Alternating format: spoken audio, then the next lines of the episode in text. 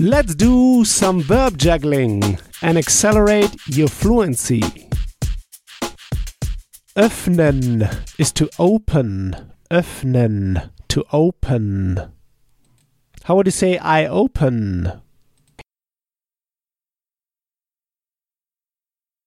Ich öffne. How would you say you open? Du öffnest. How would you say you guys open?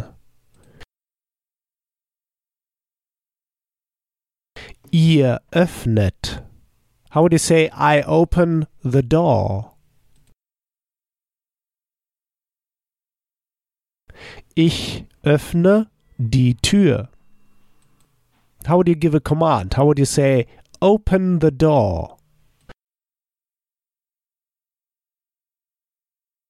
Öffne die Tür. How would you say open the file? Öffne die Datei. How would you say open the folder?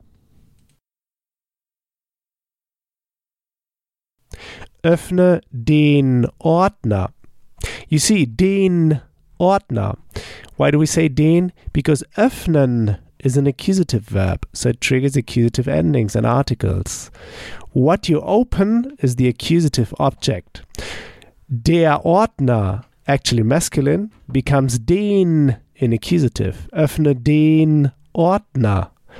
Open the folder.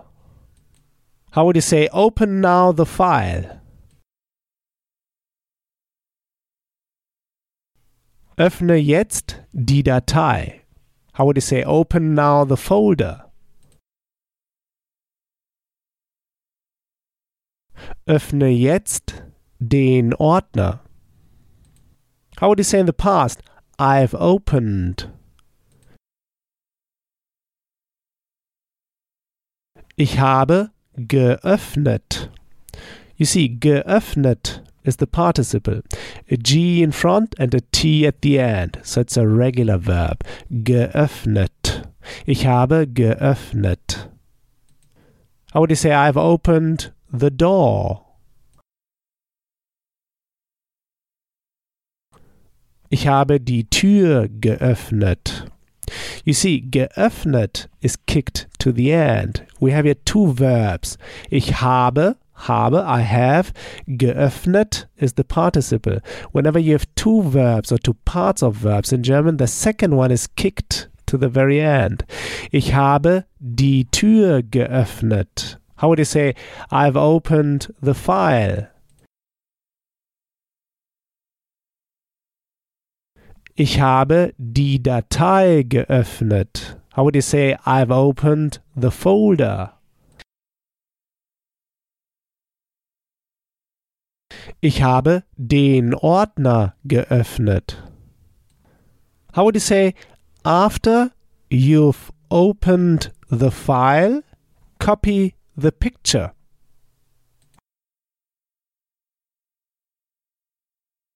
Nachdem du die Datei geöffnet hast, kopiere das Bild. Kopiere das Bild. Copy the picture. Kopiere, copy. I copy. No, sorry. Here it's not I copy, it's the command. Copy the picture. You. Kopiere das Bild. The first part, nachdem, after. nachdem. Nachdem introduces a so-called subclause. Now the verb is kicked to the end. Nachdem du die Datei geöffnet hast. After you, the file, opened have. Both verbs are kicked to the end. The last one, hast, is the conjugated one. So first the participle, then the conjugated one. Nachdem du die Datei geöffnet hast. After you the file opened have. Now you're starting with a subclause, you end with a verb. Now you follow up with a main clause, you start with a verb. So uh, it's as if both verbs are touching or kissing each other. Nachdem du die Datei geöffnet hast, Komma, kopiere das Bild. Copy the picture. How would you say after you've copy uh, sorry how would you say after you've opened the folder copy the picture Nachdem du den Ordner geöffnet hast, kopiere das Bild.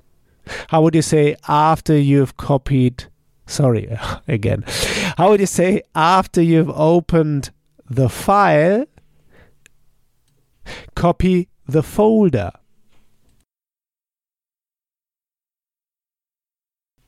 Nachdem du die Datei geöffnet hast, kopiere den Ordner.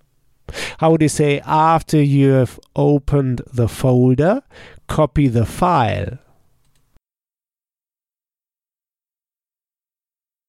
Nachdem du den Ordner geöffnet hast, kopiere die Datei. How would you say after you've opened the window, copy the picture?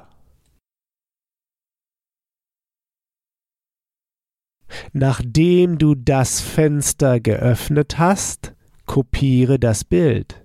How would say after you've after you've opened the window, copy the file? Nachdem du das Fenster geöffnet hast, kopiere die Datei. How would you say after you've opened the window, copy the folder? Nachdem du das Fenster geöffnet hast, kopiere den Ordner. How would you say after you've opened the program, copy the file?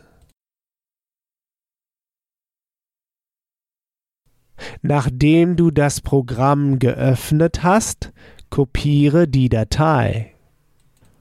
Great! Next time we'll go through the verb speichern to save, speichern to save, like to save a file or folder. So here's what I want you to do now. Take this verb now and juggle it around. Build just three simple sentences, saying them out loud. Just three simple sentences. This will take you just one minute. In the next episode, you'll hear my take on this verb. So talk to you soon. Bis bald. If you want to get the script and translation of the key sample sentences I use in each podcast lesson, just head over to herrprofessor.com slash podcast and sign up to my newsletter at the top of the page. And in order to receive my emails, make sure to confirm your subscription in the first email I sent you.